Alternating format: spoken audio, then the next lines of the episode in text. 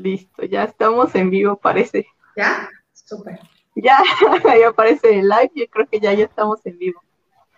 Bueno, amigos, buenos días. Espero que todos estén, ya estén despertando, ya estén desayunando y ya han desayunado. Pero pues obviamente para hacer un poquito de tiempo, para que puedan, no sé, ir por alguna golosina, ir por algún cafecito, pues vamos a estar platicando unos minutillos. Y ya vamos a tener a Gis, ella pues es de Cancún, así que pues está cerquita de la playa, yo creo. Y pues tenemos a Lucy, que pues es de la Ciudad de México, pero estudia biología marina y es pues impresionante. Nos acaba de decir que estudió en Baja California y yo le quiero, bueno, y le acabo de decir que pues a mí me encantaría ir a Baja California, ¿no? Ha de ser muy bonito. Porque a Cancún sí he ido, precisamente porque pues tengo familiares ahí. Así que pues cualquiera que se dé la vuelta por Cancún ya sabe que puede contactar a Gis, porque ella hace unas tortas riquísimas. ¿Verdad, Gis? Sí, las queremos probar. Sí, Yo se lo veo en las fotos. Todos cuando vengan a Cancún. Las de pasto. Las de pasto, sí. Sí, igual no sabía cuando vi su número y vi el anuncito, bueno, su foto de perfil me puse a ver, ah, voy a ver qué es. Dije, las de pasto, y me puse a buscar en Facebook y la verdad se ven muy ricas. Es muy triste que no las... Sí me las han chuleado. Yo nomás me quedo con el antojo. Sí, porque bueno, aquí nada más con viendo frijoles, frijoles, arrocito y verduritas. Y eh, ve qué bonito que puedas experimentar un poco más en la cocina. ¿Cómo te va, Gis, por cierto? No me pide nada. Así es. Bien, muy bien, muchas gracias. La verdad es que sí, eh, fue una parte por la cual este, tuve que suspender a lo mejor un poco el activismo de cómo venía yo con la carga de activismo que estaba haciendo, pero, bueno, es otra forma, son las que hay otras formas de comer bien rico sin necesidad de incluir ningún tipo de animal, ¿no? Y entonces eso me, me ha ayudado mucho a que este, a que muchas personas, pues, no veganas se den cuenta, ¿no? Que hay muchísimas otras opciones. Entonces, pues, estoy, contenta con eso. Qué bueno, ya iremos. Por ahí ya pusieron que están ricas. Qué ricas las de pasto, ya hasta comentaron. ya sé. Es mi mamá. Qué padre. Fíjate que yo he andado por la zona turística en Oaxaca y también es muy común que, que me pregunten, ¿no? Que la gente que se entera de, de sobre todo restaurantes, y así, oye, ¿y es que qué puedo ofrecer? Porque viene mucha gente vegana y no sé qué hacerles. Como que cada vez es más, este, más, este, notorio, ¿no? Que, eso está, está chido.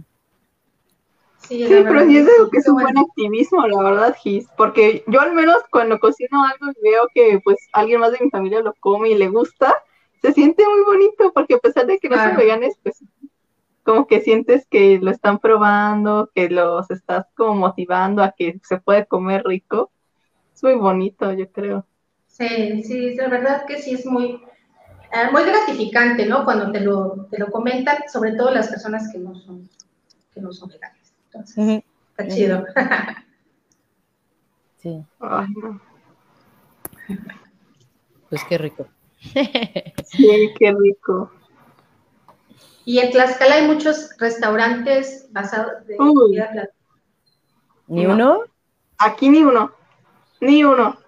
Tengo la suerte de que, pues, aquí por lo menos hay un chavo que igual vayan a probar si son de Puebla. Son musaba, comida vegana hacen pasteles, postres, y esta Navidad, pues, fue mi primera Navidad vegana. Uy. Sí, también. Y pues Puebla no me queda tan lejos, entonces pues el chavo es de aquí de Tlaxcala, pero pues vive en Puebla y a veces viene acá. Y cuando viene acá, pues normalmente le pido alguna cosilla y la verdad, al menos los postres que he probado, sus pasteles me han gustado. Pero desafortunadamente aquí en Tlaxcala no, restaurantes veganes no hay. ¿Es el chico que eh, pinta? ¿Que hace murales? ¿Es un chavo que hace murales? No. ¿No? O bueno, no sé. no, no. Te, te hubieras dado cuenta. yo creo que sí. Ah, es que hay otro chico que, que es de Tlaxcala y estudia algo en Puebla y también es vegano activista. Mm. Pero es lo malo, o sea, que es en Tlaxcala no. No. No vale. Pues pónganse las pilas allá. Vas. Una de paso ahí en Tlaxcala. Pues a ver, porque con eso de la escuela, porque ahorita porque estoy de vacaciones, pero pues normalmente yo estoy en la Ciudad de México. Mm, también estudias acá. Y por lo de la pandemia también, ¿no? Si no, yo estaría en la Ciudad de México. Mm. Claro. Que ahí sí estudias bastante. Yo ingeniería bioquímica.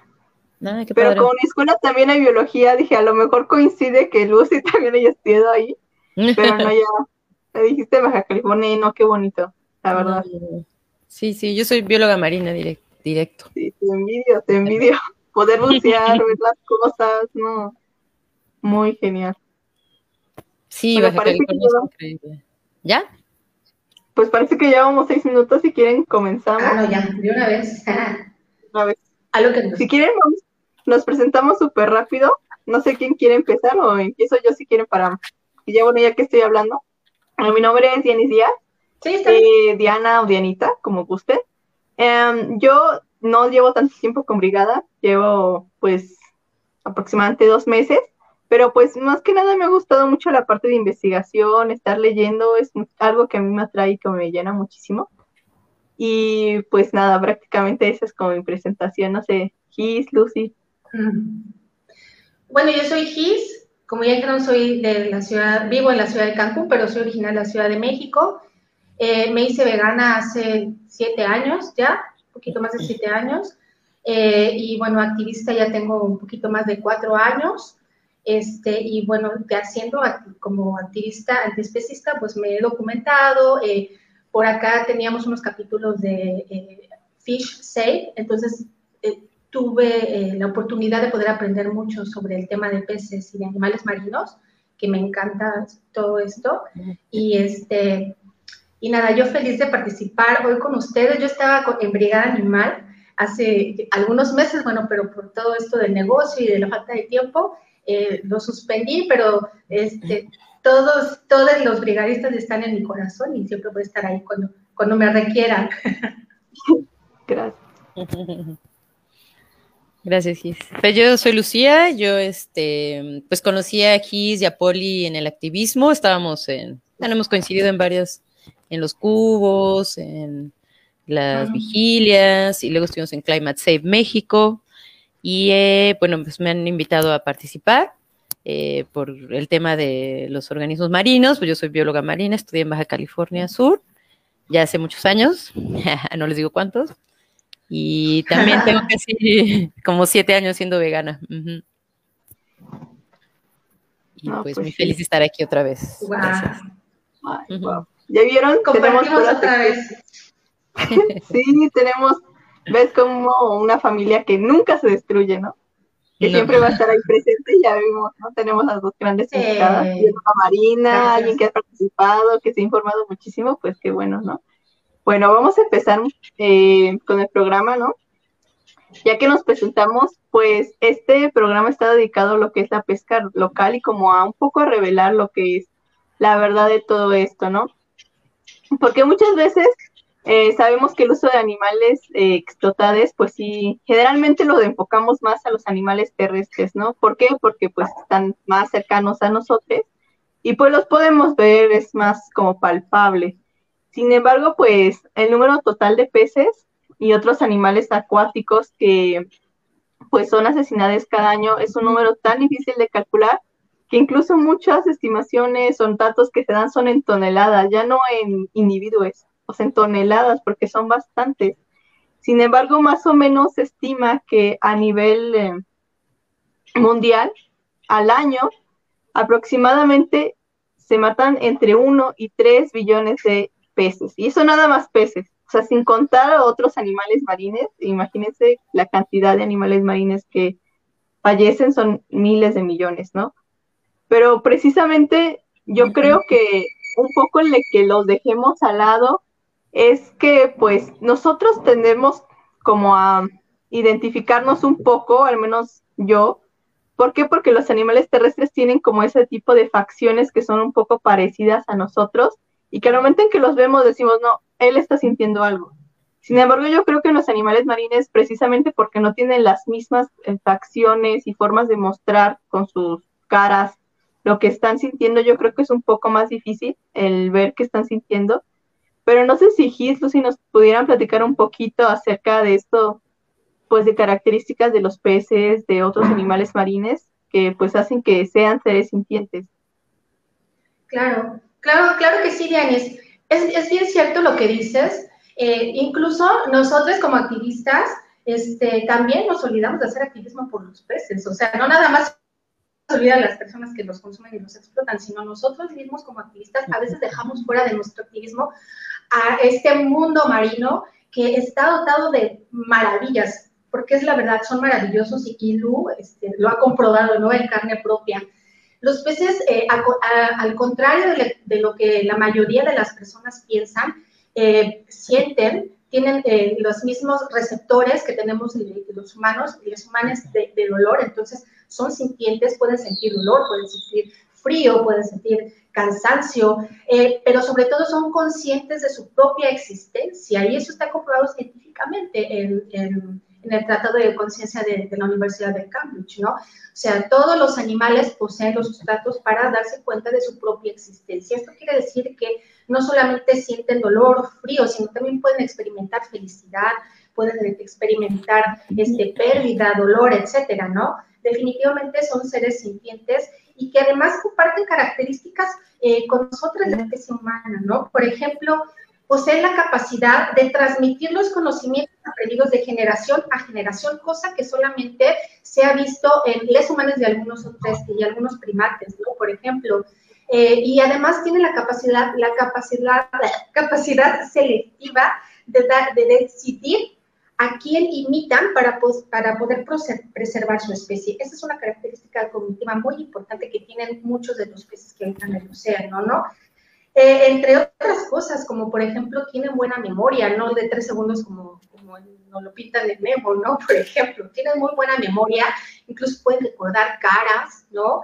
Eh, producen su propia luz, su propia electricidad, eh, pueden eh, realizar seguimientos de tareas complejas y su sistema de comunicación es muy sofisticado. Ellos eh, no tienen un lenguaje, no sabemos, ¿no? Pero no hablar como tal como nosotros. Sin embargo, sí se ha demostrado que emiten sonidos o que hacen cosas para poder comunicarse con los demás de su especie y de otras que no son eh, su, especie. Por ejemplo, es, es, muy famoso este video del pececito que hace unas figuritas de agua, como que va soplando, y, y, entonces este, esta maravillosa figura que forma, que es digna de un artista de artes plásticas, la utilizan pues para traer a la mejor a la hembra o para guardar los huevecillos, porque no, pues no se los lleva. Eh, son longevos, tienen una longevidad asombrosa, eh, reconoce la jerarquía, en fin, realmente son características asombrosas que muchos pasamos de largo porque, como ya decías, podemos identificarnos físicamente con ellos y no podemos escucharlas, ¿no? Entonces, esto sería de las capacidades de los peces específicamente, pero Lu creo que va a decir de, de las otras especies de animales marinos, que también son maravillosos, ¿verdad? Sí, gracias, Gis.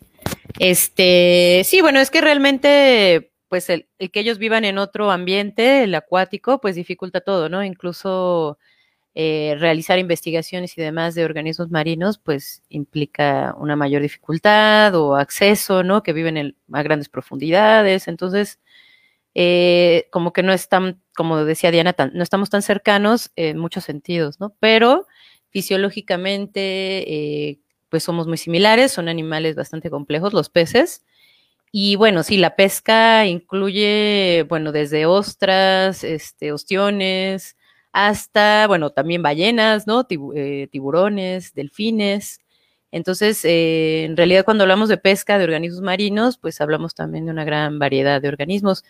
Y bueno, entre estos quizás haya más dudas que si sienten o no sienten o qué pasa con organismos que parecerían todavía menos similares a nosotros, ¿no? O sea, un pez todavía tiene una mirada, un, puedes ver este, ciertas reacciones, ¿no? Pero de una ostra, un ostión, que bueno, también yo las he visto, ¿no? En la pesca de ostión, ya ven que se, se come vivos y pues les echa limón antes de comérselos, entonces el animal reacciona y no creo que de una manera agradable, ¿no? Entonces desde ahí eh, podemos identificar que organismos que nos parecen muy sencillos, como un ostión, eh, pues también tiene un sistema nervioso complejo y le permite eh, sentir lo, lo, placer y dolor, ¿no? Entonces, y bueno, de ahí podemos ir a animales como los crustáceos, que, pues todos sabemos lo, la terrible costumbre de comer langostas, ¿no? Que por la creencia, no sé cuál, no sigo sin entenderla, de que es mejor eh, cocinarla viva, algo ahí del sabor, no, algo, no sé, que no, comprendo. Y este, y pues son animales que perfectamente sienten dolor, ¿no? Obviamente están todas las discusiones que si siente dolor, que si no siente dolor, que si deben o no ser, este, hasta dónde las leyes los deben de considerar.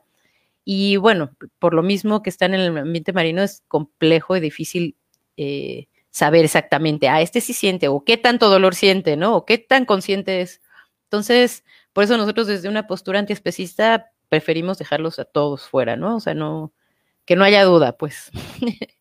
y bueno, los pulpos, ¿no? Es otro ejemplo también, que un animal que parece tan distinto a nosotros, eh, pero que son muy inteligentes. Igual hay muchos experimentos de reconocimiento, también hay pulpos que se camuflajean. Estas ciudades de pulpos, ¿no? Que encontraron, creo que en el Pacífico, que son comunidades de pulpos, cada uno tiene sus casas y conviven como en, un, en una especie de comunidad de pulpos. Eh, por eso la caricatura de Bob Esponja, ¿no? De este, esta ciudad donde están viviendo, pues es un poco. Ah, porque el que hizo Bob Esponja era biólogo marino. Entonces, por ahí hay varios datos, ¿no? Interesantes la caricatura. Y bueno, los pulpos son organismos muy inteligentes y eh, no sé si saben cómo se capturan los pulpos, ¿no? Por ejemplo. Porque no es, no es igual que los peces, que metes una red y sacas todos los, los peces, ¿no? O los calamares que pones una luz y se acercan los calamares. Los pulpos casi se tienen que hacer manualmente y una persona se tiene que bucear, meterlos y para poderlos estar guardando lo que hacen es voltearlos como calcetín y así los, los, los trasladan, ¿no? Entonces, eh, imagínense la angustia y desesperación de, de, estos animales tan inteligentes de vivir situaciones así, ¿no? Entonces, eh, pues no solo los peces, todos los animales marinos, eh, o al menos la mayoría de los que cazamos, se cazan, pues sí son animales este, que sienten, ¿no? Y muchos son bastante conscientes de lo que sucede. Yo creo que todo, sobre todo en esta temporada, ¿no? Porque por lo menos muchas personas en México, o no sé si en otros lugares de Latinoamérica o en etcétera, yo creo que muchos piensan que por el simple hecho de que somos mexicanos, ah, nosotros casi no consumimos peces, ¿no? Nosotros casi no consumimos, o por lo menos aquí en el centro del país, ¿no? Por el hecho de no estar en costa, considerarnos que, pues que los pescados, ah, no, porque no me alcanza o es un lujo, pero pues, ¿en qué temporada nos, nos encontramos ahorita? No estamos en cuaresma, ¿no? Y es una temporada donde la verdad se incrementa bastante, porque pues incluso ayer leía, ¿no? Que dicen que no se come carne, pero yo creo que olvidan que los peces, que los animales marinos no vienen de un árbol y caen, ¿no? También se les caza, también son, o sea, son cadáveres prácticamente que se comen. Entonces, no sé aquí si nos pudieras hablar un poquito acerca del incremento que hay del subconsumo de estos animales. Este, tienes apagado tu micrófono, Gis. No te preocupes. Perdón. Gracias. Ya sé. Te comentaba que según Conapesca, el consumo de eh, per cápita de peces por año es aproximadamente de 13 kilogramos. Es mucho. Pero en realidad no es tan poco comparado con el 18% del consumo de carne, ¿no? En realidad lo que más consumimos los mexicanos es pollo, porque esa la cifra se dispara muchísimo. Entonces es un 13% de consumo per cápita que aumenta en un 60% en esta temporada de cuaresma. Es mucho lo que aumenta. Resulta que México es un país eh, con la mayoría de donde la mayoría de sus habitantes son católicos. Dentro de la religión católica, católica cristiana católica, bueno, está esta parte de la cuaresma, que es un tiempo litúrgico donde supuestamente, bueno, las personas se preparan espiritualmente para recibir a Jesús en sus corazones, ¿no? Que supuestamente es este día justo de Pascua.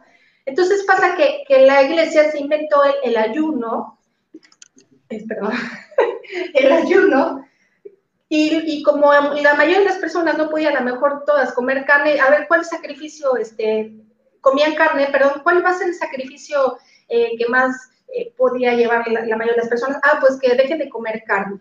Sin embargo, peces sí. Ok, bueno, entonces los católicos muy religiosos pues practican, hacen esta práctica y es por eso que aumenta el consumo de peces. Pero no se dan cuenta que es lo mismo comerse un pez o un pedazo de vaca o un pedazo de pollo o un pulpo o un calamar o un ostión.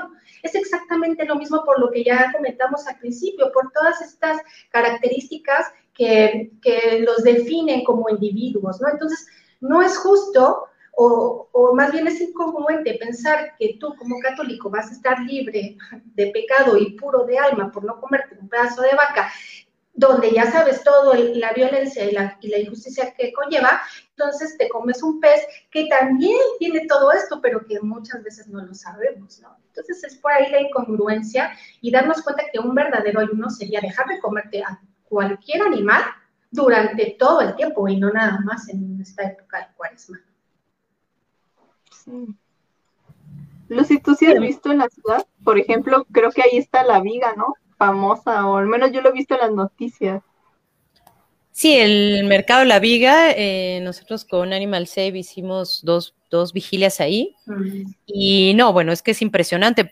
podría parecer que no consumimos productos del mar, animales del mar, pero no, es un mercado gigantesco con varias naves eh, muchos, muchos peces, o sea, nosotros tuvimos, no sé, dos, tres horas ahí y seguíamos avanzando y muchísima gente comprando, vendiendo, eh, vimos de todo, muchos tiburones, por ejemplo, eh, peces, langostinos, animales incluso vivos, ¿no? Que llegan moribundos a este mercado y pues así los venden, medio congelados, medio vivos. Intentamos rescatar en dos ocasiones a un langostino y a una a una jaiba, pero no, en la tarde falleció, o sea, no vivieron ni un día, ¿no? Vienen ya muy mal, pues vienen congelados y sobrevivieron quién sabe cuántos kilómetros, ¿no? Seguramente.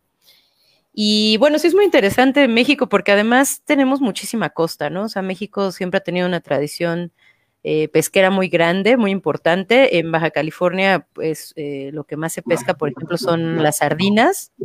Y eh, pues, ¿cuántas personas comen sardina, no? En México.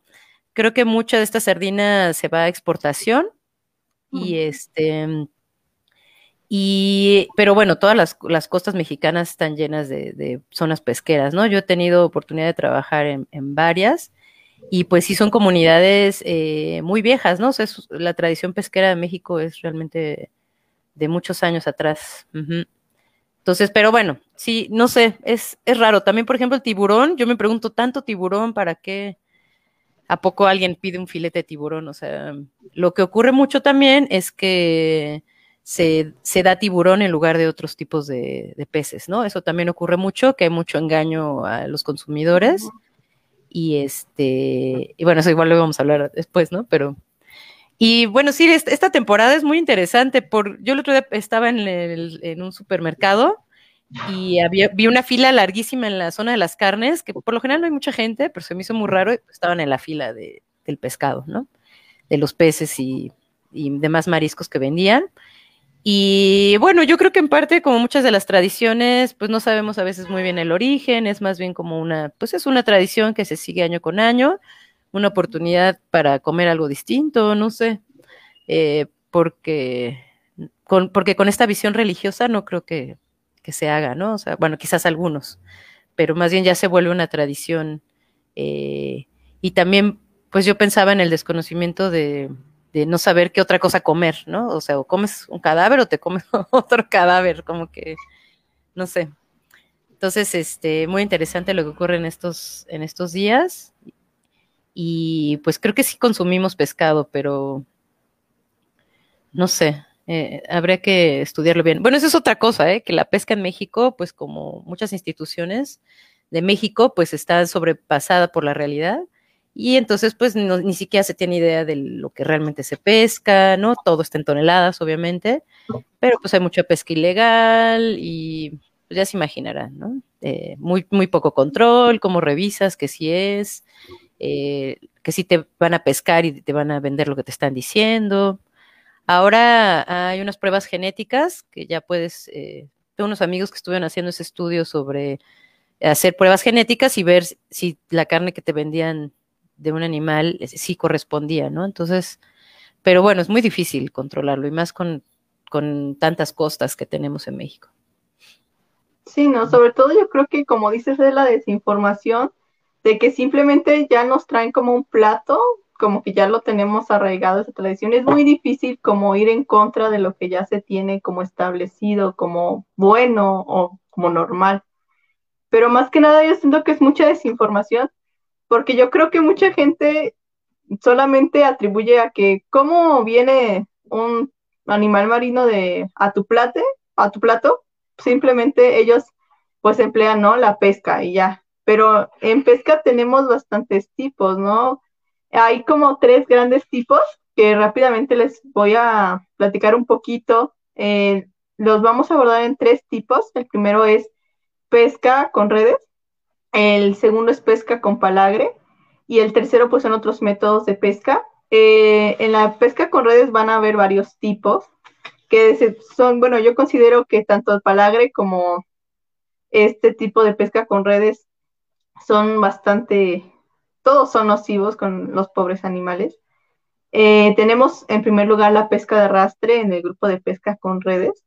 Esta, pues, como ya muchos vieron, de seguro, si ya vieron así verán o en imágenes verán que son pues redes que se arrojan y luego se recogen tiradas por los barcos, pero pues como no distinguen especies, o sea, todo aquel animal que quede atrapado es jalado junto con la red y arrastrado todo el trayecto durante, con el barco.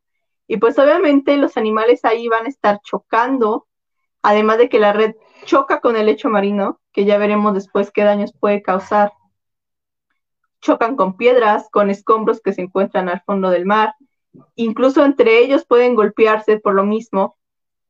Y entonces cuando se sacan estos animales del agua, eh, pues el cambio de presión que se les hace es tan rápido que pues en el ascenso se puede hacer como estallar un poco sus órganos, ¿no?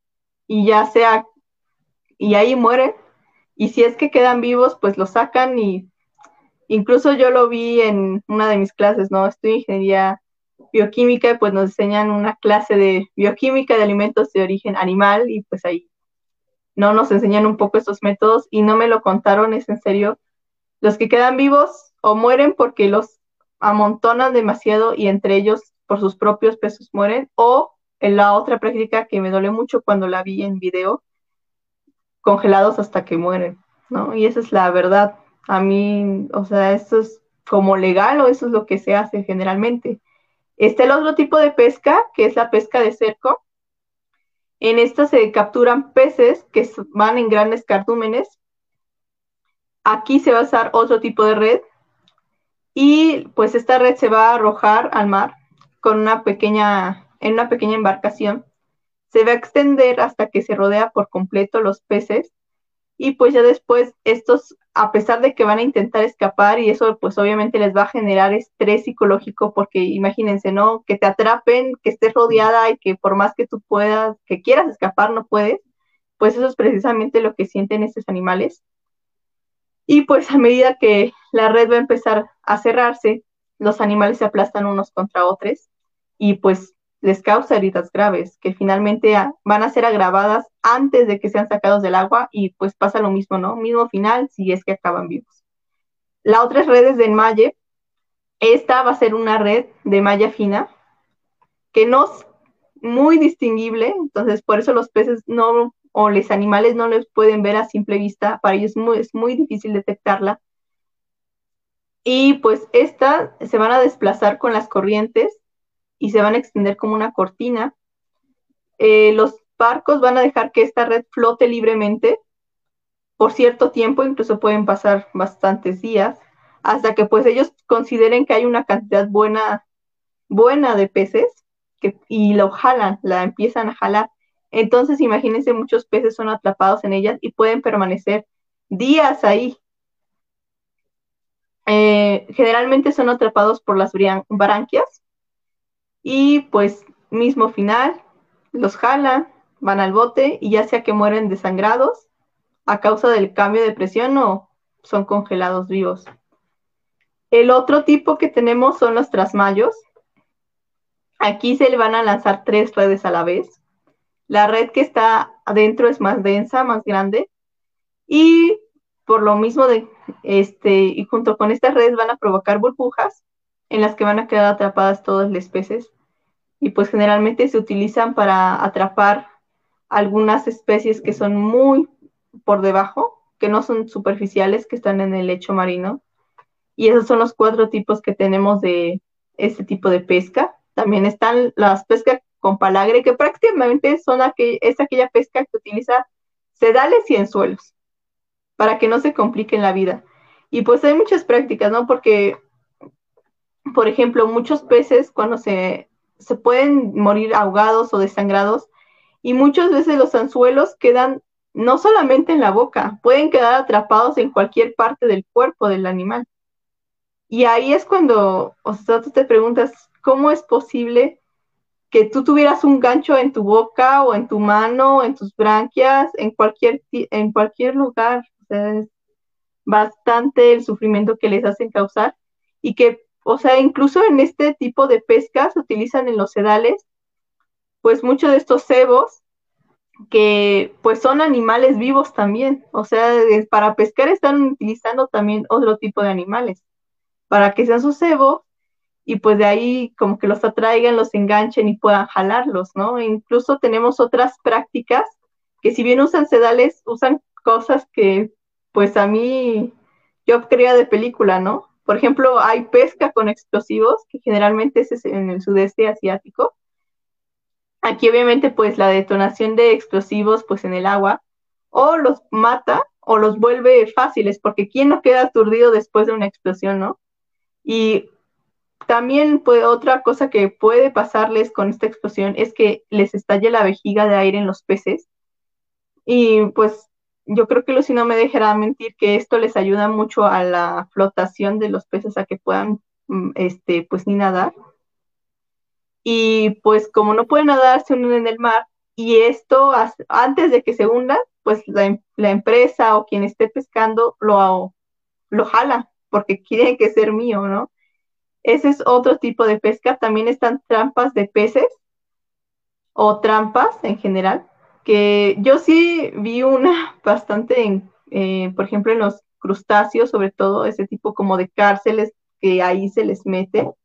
También está la almadraba, que pues aquí prácticamente es como atraer a un espacio reducido, de tal forma que atrás no puedan ir, se van al centro, pero no tienen como escapatoria, ¿no? Y pues obviamente en ese momento, cuando ya no tienen escapatoria, salen con los ganchos, les matan y pues yo creo que ahí quedaron, ¿no? Los agarran, los sacan y si quedan vivos, pues con machetes, con cuchillos, pues acaban con sus vidas. Y el otro tipo de pesca que me sorprendió mucho, porque pues según yo es una sustancia que es, para al menos para nosotros es súper peligrosa, y yo creo que para todos los animales, pesca con cianuro. Sí, sí existe y se usa principalmente para, pues sí, captura de ornamentales, ¿no? Para quienes gustan de esos gustos horribles de tener animales disecados o ahí en la pared, pues ese tipo de pesca es la que se realiza, ¿no? Y, o sea, son tipos de pesca que yo creo que no nos preguntamos mucho de dónde vienen, simplemente mucha gente yo creo que los toma como, ah, pues lo pescaron, pero no sabemos bien qué tipo de pesca o qué cosas se usaron para eso. Y ahorita en los tipos de pesca que acabamos de ver hay varias cosas que pueden ser muy dañinas tanto para los animales que pues no son pescado, pero pues que quizá viven en el lecho marino, en las profundidades, etcétera, que vimos que se utilizan mallas o redes, que obviamente son de plástico, ¿no? y los cebos, que pues prácticamente utilizan otros animales. O sea, que más allá de que se crea que, por ejemplo, la acuicultura es súper buena y que es la opción, pues están usando también animales, más animales para alimentarles a los que están en la acuicultura que los que se van a, que los que se están capturando, que los que se están criando. Entonces, eso también puede ser este un factor muy importante de riesgo, ¿no? No solamente para los animales que son lástimamente eh, mutilados, que son matados, sino también para pues todo el ecosistema, ¿no? Y para eso pues está Gis, Lucy, que nos van a platicar un poco de las consecuencias que tiene la pesca, pues a varios niveles, ¿no? Gis, no sé, Lucy, ¿alguna les gustaría empezar? Sí, mira, una de las eh, consecuencias o de las principales consecuencias que tienen estas artes de pesca, porque así se dice artes de pesca, eh, es la llamada pesca incidental o bait catch en inglés, o pesca de descarte, que son eh, la captura de todas aquellas especies que no generan un valor económico para la embarcación que en ese momento está haciendo, está sustrayendo las especies del océano. Eh, y eh, normalmente, bueno, ya están ahí y lo que hacen es desecharlas, o sea, las regresan otra vez al mar porque no les va a generar ningún tipo de ganancia. Y pues la regresan. Aquí lo importante es que eh, la mayoría de los peces que están eh, atrapados, de, animales marinos que están atrapados en estas mallas, en estas redes, son animales que incluso pueden estar en peligro de extinción, porque no nada más atrapan a los peces, a los peces más pequeños, sino que además atrapan mamíferos grandes como ballenas, como tiburones, eh, aves acuáticas, este, mantarrayas, tortugas, eh, peces eh, luna, de especies que no tienen un valor nuevamente comercial, digamos. Eh, llega el camaronero, el buque camaronero, y entonces agarran y en sus mallas de, arrastre arrasa con todo el superficie, pero también, muy comentada de nada tiene que ver con el camarón que se está en ese momento ¿no? Entonces, esto es la llamada pesca incidental estamos hablando que es el 40% del total de la pesca. Un 40% es que es muchísimo. Y aquí tengo unas, unas cifras que de verdad están impresionantes. Estamos hablando que son más de 300 mil ballenas y delfines muertas al año. 30 eh, mil tiburones mueren cada hora. 250 mil tortugas marinas resultan heridas o mueren. Esto solamente en los Estados Unidos, ¿no? Em, como bien decías, perdón, las interrupciones que aquí mi gatita me escucha hablar y luego, luego se sube. Como este, eh, en México, como bien decía Lucy, en México hay muchísimas áreas de, pesca y bueno, la mayoría de la pesca en México eh, no es industrial, de hecho, se le llama pesca eh, ribereña y se puede pensar que a lo mejor por ser embarcaciones más chicas o que no son embarcaciones de tamaño industrial como lo, las atuneras o la sardina, este, no van a, llevar pesca incidental o no van a tener ninguna consecuencia. Y es todo lo contrario, porque si tú vas a todos estos embarcaderos en donde llegan estas palanganas o, pequeñas embarcaciones y que vienen de eh, hacer ya su, pesca, su captura, eh, nos podemos dar cuenta que trae miles y miles de otras especies que nada tienen que ver con lo que iban a capturar como pesca incidental, ¿no? Eh, si no son delfines a lo mejor, pero sí son un montón de tortugas que se ven varadas en las playas y en todos estos lugares donde se está pescando y ni siquiera es de forma industrial. Obviamente, pues imagínenselo de forma industrial, ¿no? O sea, es, es espantoso. Hay muchos videos de pesca incidental, eh, yo les recomiendo que lo busquen porque es que es impresionante la cantidad de animales que se asesinan. Imagínense que dentro, si ustedes compran un camarón, estás hablando que ese camarón es y 20 kilogramos de incidental. Es muchísimo, es muchísimo y esto trae consecuencias deplorables, como por ejemplo el desequilibrio y la destrucción de las cadenas tróficas, ¿no? Que obviamente eh, depredan a los depredadores, valga la redundancia, y obviamente viene todo este desequilibrio de los ecosistemas y de la pérdida de especies, ¿no?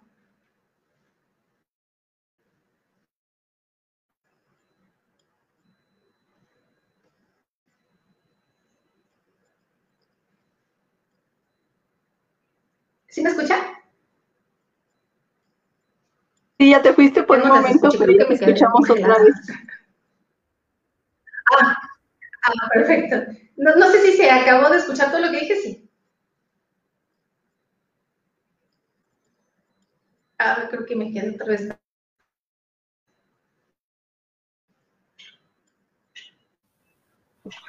Sí, creo que otra vez. Pues mientras, si quieres, Lucy, platicarnos un poquito de otras consecuencias que puede haber eh, por la pesca.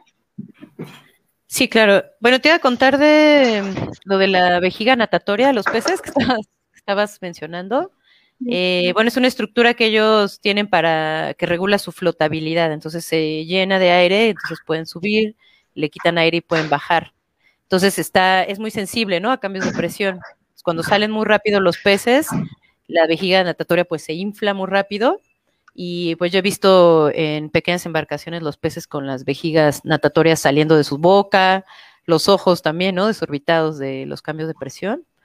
Entonces, bueno, eso sucede en varios artes de pesca, ¿no? No solo en, eh, con el anzuelo, sino también en las redes estas que salen rápido. Y, y yo eso lo vi en Baja California, precisamente en un lugar que se llama Ensenada Blanca, que es una zona muy importante pesquera y son puras embarcaciones pequeñas, pero sí salen, no sé, 10 embarcaciones pequeñas y regresan con las lanchas llenas, así llenas, llenas, llenas de, peces. O regresaban, ¿no? Porque esa es otra cuestión. Dice Gis, eh, habla de la pesca incidental, que es muy importante, pero aunque no hubiera pesca incidental, que fuera directo sobre la población, pues actualmente estaba leyendo unas cifras de la FAO que 58% de las poblaciones de peces están eh, ya al límite de su explotación em, y otras están en, o sea, solo creo que el 4% de, de las poblaciones no tienen sobreexplotación. Entonces, este, pues la, pesca no solo afecta a especies eh, incidentales, sino también directamente a las que se están sacando, ¿no? Em, eh, y bueno, y los mismos pescadores lo saben, ¿no? Ellos han visto cómo las poblaciones se han reducido, ellos hablan, hablaban de cómo los abuelos pescaban una gran diversidad de peces eh, y cada vez menos diversidad, ¿no? Ese es un gran indicador de que hay un problema. Y el otro es la talla de los peces. También ellos mismos saben que cada vez los peces van saliendo más pequeños. Esto también es solo y consecuencia de la sobreexplotación. Y, eh, y bueno, entre más pequeños significa que se le están capturando más jóvenes y bueno, eso a la larga también empieza a, a afectar a las poblaciones. Bueno, a la larga no, ¿no? Ya estamos en, en este momento. Pues por eso también del el documental, ¿no? Sale en este momento de, eh, de en Netflix. No, yo no lo he visto, no he visto ninguno de esos documentales, pero véanlo, ¿no? Eh, muchas cosas que desconocemos de, la pesca. Mm, y bueno, las consecuencias, hablaba Gis de esta destrucción de, los, de las redes de arrastre, que es muy conocido como estas redes camaroneras, eh, pues destruyen todo el, lecho marino. Solo que México, pues tenemos una gran producción, bueno, pesca de camarón. El, todo lo que es el Golfo de California es uno de los principales exportadores, ¿no? El famoso camarón de, Sinaloa. Eh, pero ahora actualmente, eh, hace algunos, algunos años, una estudiante llegó a la escuela con un, un camarón que ella pensaba que era un camarón vivo a la escuela y bueno, intentamos también ayudarlo, pero se murió. Y, pero no eran camarones, son langostinos. Entonces también, ¿no? Empieza a haber falta de camarones o sale muy caro y entonces empiezan a vender otros animales como, como camarones, ¿no? Son los langostinos, que además estuvimos investigando sobre ellos y estos langostinos pues no son de México, ¿no? Vienen de, creo que de Australia, una cosa así, y pues ya se les empieza a observar en ecosistemas locales. Entonces, esa es otra consecuencia, ¿no? De la pesca, eh, la introducción de especies exóticas y, pues sí se han modificado, eh, pues se han traído y llevado organismos a distintos lugares que no eran eh, de ahí, ¿no? Un caso es este langostino, que no es marino, pero bueno, sí es acuático y ya se la han encontrado en ríos en México y pues es una especie muy agresiva con los langostinos locales, ¿no? Entonces, hasta, e, hasta allá puede llegar a impactar, ¿no? Todo este tráfico de, organismos. Y no sé qué más les iba a platicar. No sé si Gis o Diana quieran agregar algo. A mí me gustaría mucho poner este, un comentario que nos acaba de llegar. Gracias, Brigada Animal, por no dejarnos solitas. Dice, lo más triste de esta situación es que al explotar a los animales marines, le estamos robando vida al mar y sin mar ya no habrá planeta. Y muy cierto, ¿no? Porque queramos, queramos o no, la mayoría de las especies, hay mucha biodiversidad en los océanos. Este, por ejemplo, la verdad, yo. Ah, Steven, otro comentario de tu mami, ¿verdad? Este hit. Admiro a todos y a todos y todas los activistas. Muchas felicidades por su hermosa labor, luchar por los derechos animales y a mi hija Gis la amo. No te preocupes, Pues es muy importante todo esto, ¿no? Como mencionaba en el comentario anterior, pues es mucho la biodiversidad que se tiene en los mares. Y de nuevo, eh, sí, yo ya vi así y pues ahí se menciona, ¿no? Que por ejemplo, más que ellos pueden limpiar más el aire, el CO2 lo absorben mucho más que lo que son los árboles, ¿no? Que también son muy importantes, ¿no? Por eso hay que talarlos, ¿no? También son importantes, pero es muy importante saber que la mayor parte del CO2 eh, que se limpia en el aire, pues es, proviene o son de los océanos, ¿no? Pero precisamente eh, es muy impresionante el escuchar todas estas cifras, la verdad, a pesar de ver así, lo que comentaron His Lucy, la verdad, es muy impresionante, sobre todo porque va más allá, ¿no? De lo que dicen o podemos aterrizarlo un poquito más a lo local, porque pues precisamente cuando se habla de esos documentales, pues un poco más global, y pues está bien, ¿no? Porque queramos o no, como yo a veces le digo a muchas personas, piensan que a lo mejor en otros lugares se consume más, pero sigue siendo un gran consumo, ¿no? Después. Sí, aquí ya Irene también nos está recomendando que veamos Inspiracy. Sí, por favor, véanlo. Y existe también como mucha manipulación de los medios, como en este documental se menciona, ¿no? Que tristemente muchas organizaciones que se dicen medioambientales, por el hecho de que no, de no querer perder este tipo de personas que se consideran ambientalistas, pero que no pueden dejar de consumir cierto producto, pues simplemente lo ocultan, ¿no? Porque a mí no me va a convenir que, no sé, me apoyan 200 mil personas.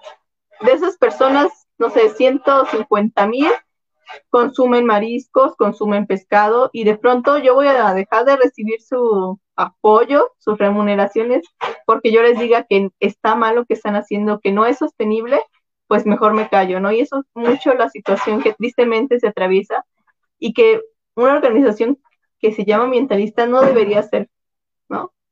Las empresas quizá un poco, porque nos han hecho creer que el pescado es súper necesario, ¿no? Yo he escuchado que pues que el omega 3, que es una proteína mucho mejor, ¿no? Incluso en este tipo de áreas de creación de nuevos alimentos, tenemos una, por ahí materia que es tecnología de alimentos, ¿no? Y crear un poco más siempre como que se recurre a la proteína de pescado como en lugar de, ¿no? De la carne y todo eso. Pero pues lejos de ser así, en primer lugar sabemos que tenemos como proteínas ya, ¿no? De bastantes fuentes vegetales, pero también otro punto muy importante creo que mucha de las industrias pesqueras no nos dicen es que hay contaminación en los peces de toxinas, que estas van desde metales pesados, de dioxinas, de furanos y de unos compuestos que em, conocidos como policlorobifenilos, que son muy dañinos, ¿no? Para la salud humana. Y, por ejemplo, en el 2007 un estudio francés eh, pues reveló que los peces, junto con los lácteos, pero pues mayoritariamente los animales marines que los contienen, son las fuentes más, importantes de absorción de este tipo de toxinas, ¿no? Y hay muchas consecuencias, porque al menos yo en un semestre estuve investigando un poco acerca del mercurio, que pues es un metal pesado, y precisamente por esas cadenas eh, tróficas que existen al momento de que nosotros se consume un pez o un animal marino que pues haya depredado a otro, que lo haya absorbido, como que se va concentrando más ese tipo de metales pesados, ¿no? Y por ejemplo, En el 2009, un estudio en, en España revela que la exposición a mercurio a niños y a mujeres embarazadas trae consecuencias tanto al recién nacido como a los niños, eh, pues de un aumento de cantidad de mercurio en su organismo y precisamente con esto viene el deterioro, el deterioro del rendimiento intelectual de este tipo de infantes, ¿no? Los niños pues van, se van a ver afectados bastante, tanto en la memoria, en el lenguaje, y obviamente esto va a provocar un retraso en su desarrollo. Eh, ahora, por otra parte, ahorita yo creo que también mucho el mercado ha sacado mucho de esto del suplemento de aceite de pescado y omega 3. Y todo eso, por ejemplo, el omega 3, un exceso está muy relacionado con el incremento de riesgos de accidentes cerebrovasculares. Ojo, estoy diciendo exceso, ¿eh? no estoy diciendo que no tengamos que consumir nuestro omega 3 en linaza y chía, porque pues no, tampoco pero un exceso puede provocar este tipo de, enfermedades. Y de igual forma este tipo de suplementos de aceite de pescado, eh, pues igual otras investigaciones recientes lo han vinculado con un mayor riesgo de desarrollo de ciertos tipos de cáncer, como es el caso del el cáncer de próstata, y pues se descartó, o, o, sea, se vio que era una falacia el que estén diciendo que estos suplementos reduzcan el riesgo de desarrollar enfermedades del corazón. Prácticamente este tipo de campañas que hacen este tipo de industrias con suplementos y todo eso, pues la verdad no son más que, yo diría, mentiras o publicidad falsa. Pero no sé tú, Gis, ¿qué, opinas de todo esto, no? El que nos estén manipulando, o Lucy, no sé qué ustedes qué opinan de esta manipulación que hacen ese tipo de empresas para que se sigan consumiendo este tipo de productos. definitivamente eso es un grito a voces, ¿no? Sabemos que no, no solamente la industria pesquera, sino toda la industria está manipulada, llena de, de marketing engañoso, etcétera, ¿no? Solamente no debemos consumir peces o demás animales marinos, sino los demás animales terrestres, que no deberíamos de consumir ningún animal, no porque nos hiciese daño a nosotros, ¿no? Sino porque no ¿no? Simplemente esa es la primera razón. Y, no nada más nos engañan la, industria pesquera, no, nada más nos engañan em, las empresas, también nos engaña el gobierno. Y no nada más nos engañan el día de que nos dicen que es saludable comerte un pez, sino que también nos engañan en, eh, todo lo que publican. Por ejemplo, es, que me, me, quedé sorprendida de, de, esta, de esta publicación en la página de gobernación, eh, donde dice que México es, es un, está en uno de los lugares importantes de captura de atún a nivel mundial. México está en el onceavo lugar. Y, que además está reconocido porque su técnica de, de pesca de atún es una de las más sustentables y preciosas del mundo y está avalada por este, este Tratado de Conservación de Delfines y por el Tratado Internacional de, de Atunes Tropicales y que y te lo ponen así, dando show, ¿no? Tú puedes este, comer sustentable porque el atún de México es sustentable.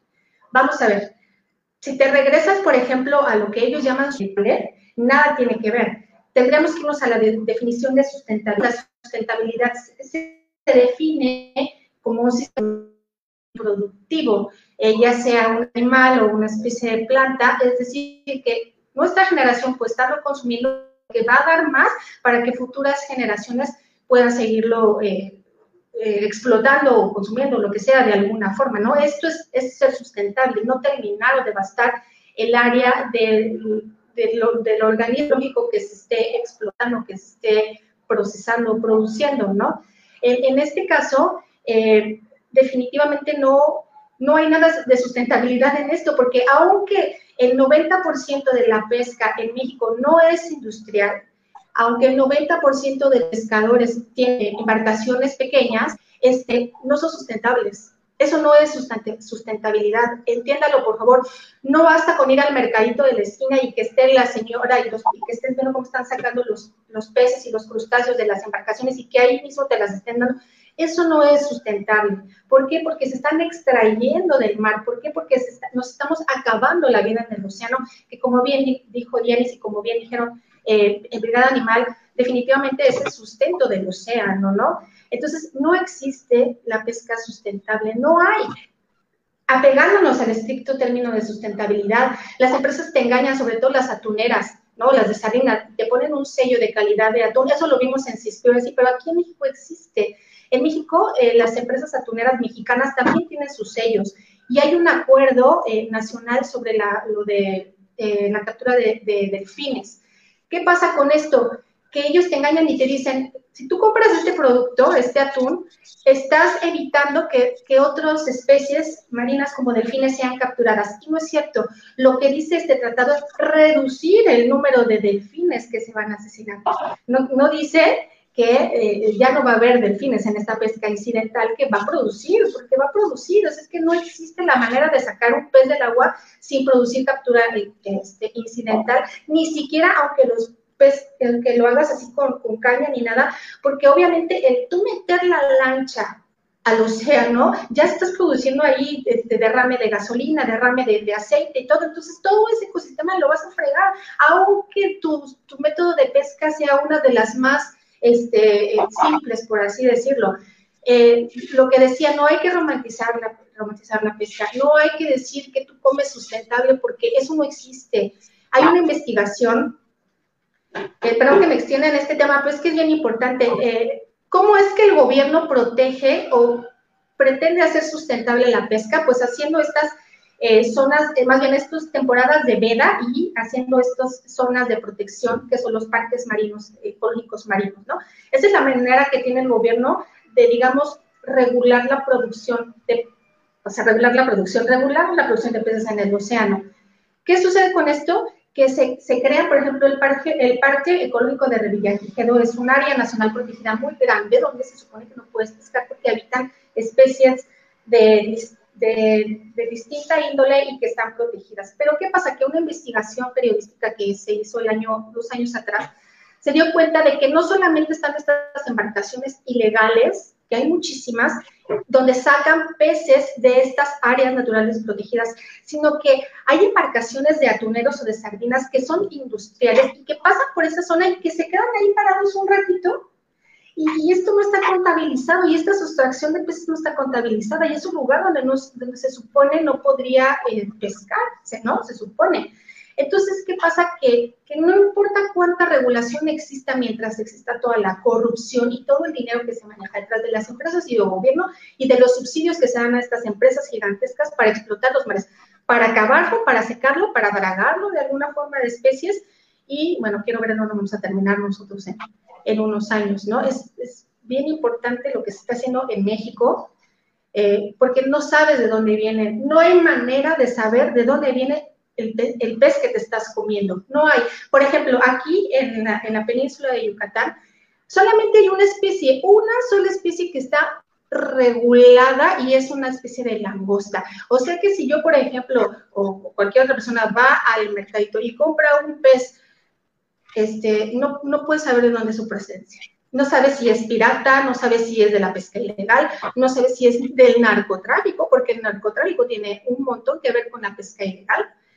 No sabes, es imposible saberlo. No hay forma de tener una pesca sustentable. Entonces, olvídense de eso. Tampoco las granjas acuícolas, ¿eh? porque las granjas acuícolas, dependen de los peces que se sustraen del océano para alimentar a estos peces que están ahí. O sea que tampoco es sustentable. No hay pesca sustentable. Sí, no, prácticamente pues es imposible. Aquí tenemos un comentario que va muy de la mano con lo que dijiste, Gis, eh, Isaac Mayo nos comenta, en las comunidades nos venden la idea de que mientras la pesca sea local no hay ningún impacto y que no pasa nada si el pueblo consume lo propio.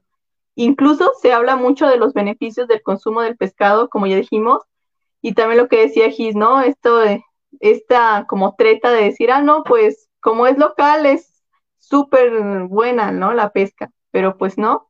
Y también nos dice, y en general el consumo lo dan como alternativa sostenible, pero no lo es. Y es mucho lo que tú estás diciendo, ¿no? De hecho, si si no es el único, yo he visto bastantes documentales, está otro Endgame, me parece se llama, hay bastantes que mencionan esto, ¿no? Que al ritmo que vamos 2048 sin peces, va a ser posible, ¿no? Así que pues yo creo que es momento como de darnos cuenta pues las, de la verdad de lo que está pasando. Aquí tenemos un comentario también de Emeline Mansur, nos dice, Pacífico Libre Keiko Conservation Ecuador, amiguitos del Océano Mingas por el mar, ese, este tema es para ustedes. Ojalá esas posturas obsoletas y medias tintas que afectan a los animales marinos sean dejadas atrás. Admirables estos exponentes, aprendan. Muchas gracias por sus comentarios, en, serio, gracias, muchísimas gracias. Y pues precisamente no sé si les gustaría como empezar un poco a concluir o Lucien, no sé si nos quieras comentar un poco sobre esto. Este, sí, bueno, sobre todo del, de no romantizar a la pesca. También me imagino que en el documental hablan de esto. Yo estuve haciendo una investigación sobre la pesca internacional y, mm, y pues, por ejemplo, varias investigaciones sobre la esclavitud, trata de personas eh, en este tipo de actividades, em, asesinatos, unas, unas situaciones muy fuertes hacia las personas también, lo veía, eh, pues esta situación de que es difícil, ¿no? Eh, como regular lo que sucede en los océanos. Entonces, imagínense, si no hay un control de lo que pasa con las personas, pues menos lo que sucede con los organismos que son capturados, ¿no? Este, y bueno, yo pensaba también en la pesca local y bueno, la pesca también siempre ha sido riesgosa, ¿no? Para las personas que la, la practican. Eh, en Brasil, por ejemplo, hay una diosa que se los llevaba, ¿no? A los era la diosa de los pescadores porque de repente se los llevaba y ya no regresaban. Y he conocido historias de pescadores que mueren en la costa, ¿no? Que mueren eh, eh, llevados por las olas, enredados en sus propias redes o los pescadores que por este problema de que cada vez hay menos peces o más pequeños tienen que alejarse más y más de la costa y pues también arriesgan mucho más su vida, ¿no? Entonces, hasta para los pescadores es este es una vida difícil, digamos, peligrosa. Em, y, eh, y, bueno, también pensar en, en el, la cuestión de la sustentabilidad, que igual para nosotros como antiespecistas, pues estamos hablando de cada uno de los individuos, ¿no? Aunque pescaran 10, aunque pescaran 5, para nosotros cada una de esas vidas pues tendría que ser respetada, ¿no? Pero bueno, por lo menos que se pudiera regular, pero como dice Gis, muy complicado. Ahora estas pruebas genéticas nos pueden ayudar un poco, pero pues para qué este, contribuimos, ¿no? Con este gran problema. Y, eh, y pues sí, hablar de que no solo son los peces, ¿no? Estamos hablando de pepinos de mar, crustáceos, eh, langostas, eh, almejas, les decía, los delfines mismos, ¿no? Ballenas, o sea, la captura de ballenas todavía sigue siendo importante en el mundo, principalmente por Japón, eh, la captura de, delfines, ¿no? Este, pulpos, y bueno, todo eso impacta a toda la vida del océano y obviamente afecta a toda la vida del, del planeta. Y bueno, además, la FAO considera que el océano es clave en la seguridad alimentaria del mundo y pues la estamos acabando, exterminando. Yo no sé si eh, alguien de ustedes quisiera como tener una frase o algo, un punto que concluya con lo que hemos estado platicando el día de hoy. Yo, quería comentarles, eh, bueno, el otro día estaba haciendo una, investigación para hacer una infografía de una página que tengo que se llama Veranos Cocinando, por cierto, y, llegué a una página de, católicos, de cristianos, eh, donde me encontré un, evangelio de un profeta que se llama Isaías, donde describe lo que es el verdadero ayuno, ¿no? Entonces, eh, a propósito de esta temporada de, cuaresma que ya pasó, pero bueno, para futuras temporadas, es bien importante que, se den cuenta que por todas estas características que ya mencionamos al principio, eh, la vida de los peces es tan valiosa como la vida de cualquier otro animal terrestre incluyéndonos a nosotros los humanos, ¿no? Entonces, eh, el verdadero ayuno que describe este, este, Isaías, el profeta Isaías, habla de romper las cadenas, de romper con el yugo, de romper con las injusticias, ¿no? En este en, específicamente no creo que se refiriera a los animales, estaba hablando de las personas que hacían ayuno, dejaban de comer a, lo mejor carne, pero tenían esclavos en aquella época o tenían sirvientes, etcétera, ¿no? Entonces, eh, esta persona viene y les dice que a lo que se refería Jesús del verdadero ayuno era esto, ¿no? Este, dejar de oprimir, dejar de juzgar, dejar de, violentar. Y resulta que los animales, todos los animales eh, marinos y terrestres, son la especie más violentada, a la que más injusticias se les cometen, de todos los ámbitos, no nada más de, de, la comida, ¿no? O sea, hablando en general, son las especies más explotadas y definitivamente, si quisiéramos llevar un buen, una buena religión, por así decirlo, realmente hacer un verdadero sacrificio, un verdadero ayuno, pues sería dejar de explotar a, a estos animales, ¿no? Pero no nada más en cuaresma, sino durante todo el tiempo, durante toda la vida, porque es lo justo. O sea, no hay de otra, no hay que si tantito, que si sustentable, que si, que si son de, de, de acuacultura, no, o sea, no tenemos por qué arrebatarle la vida a otro ser con, con estas capacidades cognitivas y con estas capas, este, características maravillosas como los, son los que tienen los animales de la vida marina, ¿no? Entonces, abusados con eso. Lucy, no sé si te gustaría concluir con alguna frase, algún punto importante. Sí, ah, bueno, se me había pasado un poquito lo sustentable que decía Gis. Eh, que, por ejemplo, muchos países tienen regulaciones muy estrictas, pero llega pesca de otros sitios donde se hace de manera ilegal, ¿no? Eh, o sea, que tú puedes pensar que estás comiendo algo que viene de un lugar sustentable, pero en realidad lo que decía Gis, ¿no? Que es difícil saberlo. Perdón, es que se me, había quedado con esa idea. Y este, pues yo pensaba, eh, a mí se me hace complejo porque les digo que he estado en comunidades pesqueras, Conozco comunidades donde el 90% de su alimentación está basada en, peces, eh, pero también pienso, por ejemplo, en casos como Mazunte, que era un sitio donde se cazaban tortugas marinas, toda la comunidad se dedicaba a eso y se logró hacer un cambio. Eh, ahora es un sitio de conservación de tortuga. Bueno, tiene ahí sus problemas, ¿no? También. Pero bueno, es un caso, creo, exitoso de cómo las formas de vida también pueden modificarse para bien, ¿no? Entonces, este, pues yo creo que si hay esperanza, eh, podemos cambiar la, forma en que vivimos y nos alimentamos. Y pues de eso se trata, ¿no? Si no reflexionamos de esto, nos damos cuenta, pues vamos a pensar que todo está bien, ¿no? Y que está normal. Es como un poco esta, la pandemia, ¿no? Que estábamos todos muy campantes, la humanidad como si nada pasara y, y pues no, ¿no? La, la vida está interconectada de maneras que pues, desconocemos todavía y, y, si no nos damos cuenta y observamos esto a tiempo, puede eh, ocurrir una crisis, ¿no? Como la que estamos viviendo pues ahora. Y sí, pues ya. ¿no? sí, precisamente a mí me gustaría terminar como diciendo un poco que pues la verdad ya vimos que creo que no es necesario el consumo de estos animales marinos, ya sea por salud, pues no, no es una excusa. Y precisamente lo que decía Lucy, pues yo creo que podemos cambiar nuestros hábitos para bien de nosotros, para bien de los animales, para bien del planeta. Y pues yo creo que la única forma en acabar con ese tipo de violencia especista, pues precisamente es dejar de consumir pescado y no solamente peces, no solamente animales marinos, sino pues en general todos los tipos de animales, ¿no? Y pues antes de cerrar el programa, me gustaría, aquí tenemos muchas recomendaciones. Antes que nada, pues obviamente, eh, recomendaciones de, de, pues, de este negocio de GIS, si están por Cancún, eh, las de pasto, aquí nos dicen que ricas, las de pasto están buenísimas, ah, arriba. También me acaban de recomendar aquí yo hablando de Tlaxcala y qué pena que no sabía esto, pero aquí nos dicen en Tlaxcala está Silvia Argüello Morales nos dice, Tlaxcala Estelías está en un mercadito que se pone los viernes y hacen milanesas, salchichas, varias cosas.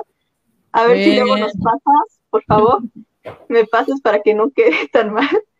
También nos pasan otra recomendación igual de Silvia Argüello para los que son de Puebla, Tlaxcala. Nos dice Musaba Comida Vegana. Ellos están los sábados en Tianguis Alternativo de Puebla. Van a Tlaxcala.